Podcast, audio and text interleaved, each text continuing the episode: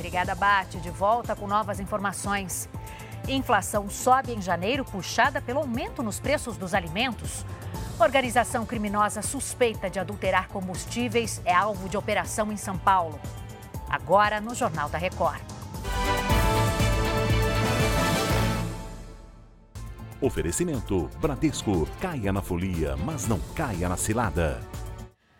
A Polícia Federal e a Receita Federal fizeram hoje uma operação contra uma organização suspeita de adulteração de combustíveis em São Paulo. As ações acontecem na capital paulista e em outras quatro cidades do estado. Quem tem as informações para a gente é o Ari Peixoto. Boa tarde, Ari. Oi, Adriana, boa tarde a você, boa tarde a todos. Os policiais cumpriram 15 mandados de busca e apreensão nas cidades de São Paulo, Santo André, Poá, Arujá e Bertioga, no litoral paulista. Foram arrecadados, foram apreendidos, melhor, dinheiro, joias e relógios. Os agentes investigam a prática de organização criminosa, transporte ilegal de produto perigoso, descaminho, lavagem de dinheiro e crimes contra a economia pública. Os suspeitos importavam, produziam e distribuíam ilegalmente metanol. O principal objetivo do esquema seria a adulteração de combustíveis. As investigações as investigações tiveram início em maio de 2023, quando a Polícia Federal apreendeu um caminhão-tanque com mais de 30 mil litros de metanol, tudo sem documentação fiscal. Adriana. Muito obrigada pelas informações, Ari. Bom trabalho para você. A inflação desacelerou em janeiro, mas ainda ficou acima do esperado por causa dos preços dos alimentos. Vamos dar uma olhadinha aqui nos números no nosso telão, olha só. O IPCA, que é o índice que mede a inflação aqui no Brasil, ficou em 0,42% no mês passado. Perdeu força depois de marcar 0,56% em dezembro, mas principalmente o grupo alimentação e bebidas não permitiu aí uma queda maior.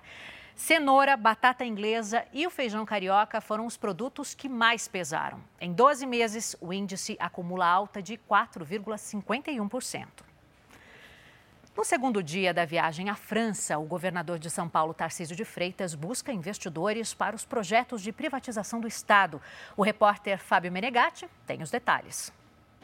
Olá, hoje no fim da manhã, Tarcísio de Freitas teve um encontro com executivos de um dos maiores bancos da França.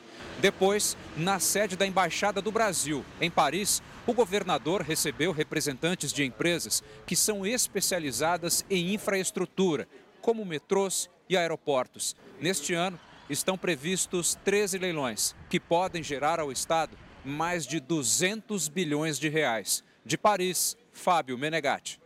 Obrigada, Fábio. Começou hoje o julgamento que vai determinar se o ex-presidente americano Donald Trump vai poder concorrer nas eleições deste ano. O processo chegou à Suprema Corte após os advogados de Trump recorrerem de uma decisão da Justiça do Colorado, que em dezembro decidiu que ele não poderia concorrer no estado. Trump é acusado de participar de uma insurreição em janeiro de 2021, quando milhares de seus apoiadores invadiram o Congresso. Ele teria violado um artigo da Constituição e, por isso, não poderia ser eleito. Chega ao fim essa edição. Continue com o o Cidade Alerta. Uma ótima tarde a todos.